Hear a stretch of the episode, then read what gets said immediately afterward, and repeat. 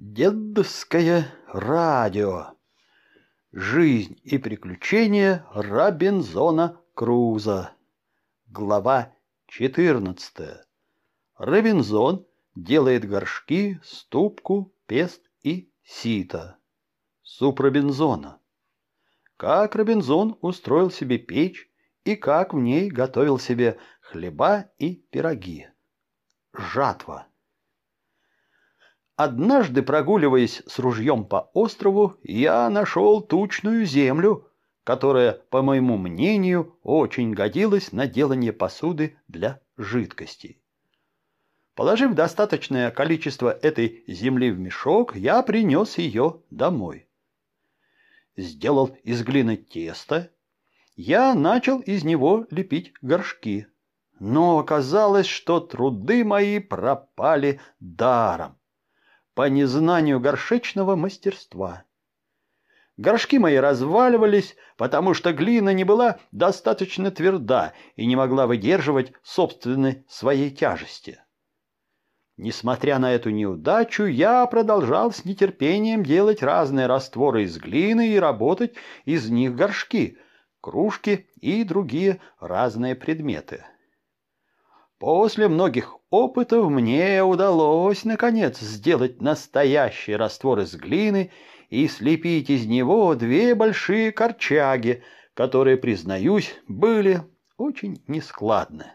Когда они хорошо высохли и отвердели на солнце, я осторожно поднял их и поставил в две большие корзины, нарочно сделанные для них.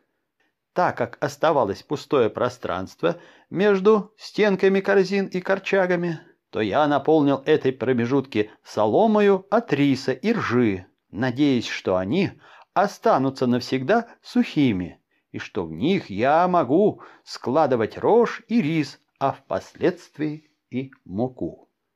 После сего я наделал из приготовленного раствора много разной посуды, горшков, мисок, кружек, тарелок и прочего. Но все эти сосуды были негодны для содержания в себе жидкостей и не могли противиться огню. Наконец, один случай указал мне, как должно поступать при делании посуды из глины. Однажды, Приготовляя себе кушанье, я заметил в огне кусок от одного развалившегося горшка моего изделия. Кусок этот был очень сильно раскален. Я вынул его из огня и, остудившись, стал рассматривать. Он был тверд, как камень, и красен, как черепица. Мне хотелось воспользоваться этим открытием.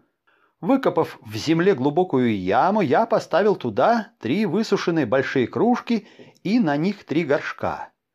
Потом, засыпав это золою, я положил кругом их дрова и большие сучья и развел сильный огонь.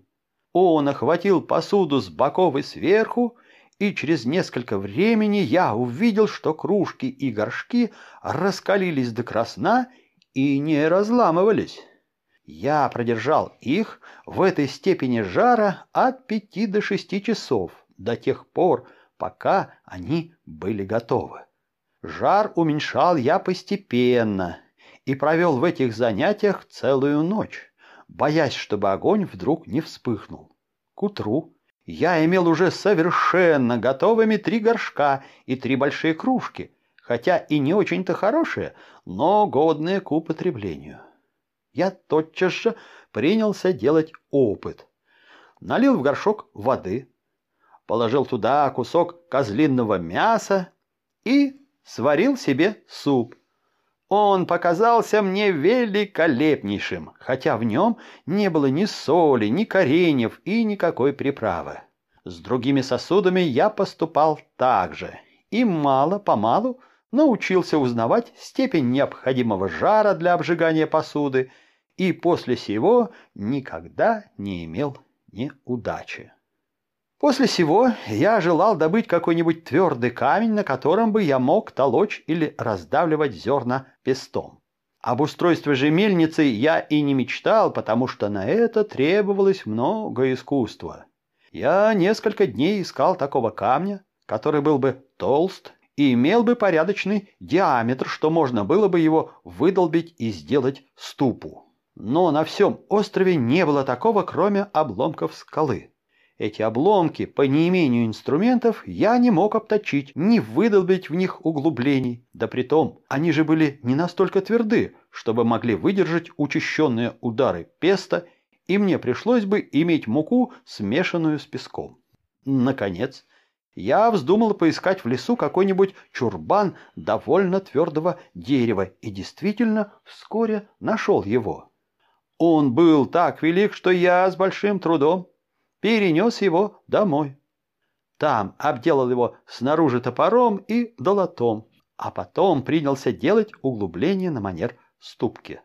Для этого был употреблен мною огонь, средство, которым пользуются дикие для делания своих лодок. На это потребовалось много времени и труда. Вместо металлического пестика я употребил толстую колотушку из вышеназванного железного дерева и ступу и песть, сделанные мною, я убрал в особливое место до вторичной жатвы хлеба, после которой я предполагал смолоть, или лучше сказать, и столочь зерна. После этого мне предстояло еще сработать какой-нибудь сито или решето, чтобы просеять муку и отделить от нее отруби. Эта вещь была для меня довольно трудной, и я не знал, что мне тут делать. Чтобы устроить сито, нужно было иметь канву или какую-нибудь подобную ей материю, а у меня этого не было. Таким образом, я оставался недели три в бездействии и безнадежности.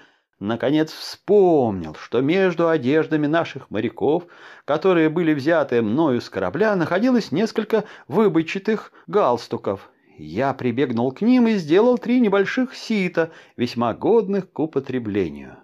После сего дошло дело до хлебопечения.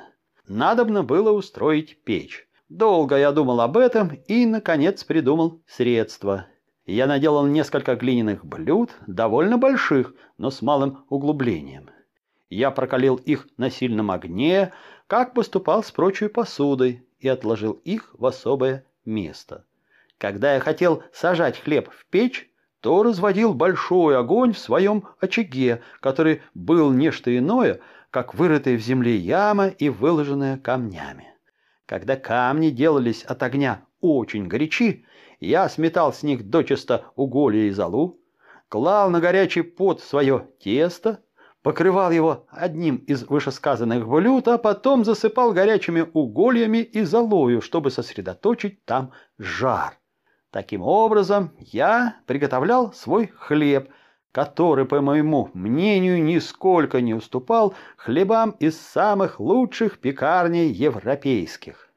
Недовольствуясь одним ржаным хлебом, я делал из рису булки, готовил также из него кулебяки, начиненные козьим мясом или дичью, но они выходили в очень жалком положении за неимением разных к ним припасов. В этих и тому подобных изобретениях и других домашних работах я проводил почти весь третий год моего пребывания на острове, уделяя часть времени на возделывание земли и жатву. Рожь моя была сжата. Я перенес ее в мое жилище и сохранял в больших корзинах. Когда же у меня было свободное время, я вынимал из колосьев зерно руками, потому что у меня не было ни гумна, ни цепа. Урожай был так хорош, что я имел теперь до двадцати четвериков ржи и почти столько же рису. С этого времени, имея хлеб, я стал жить спокойнее.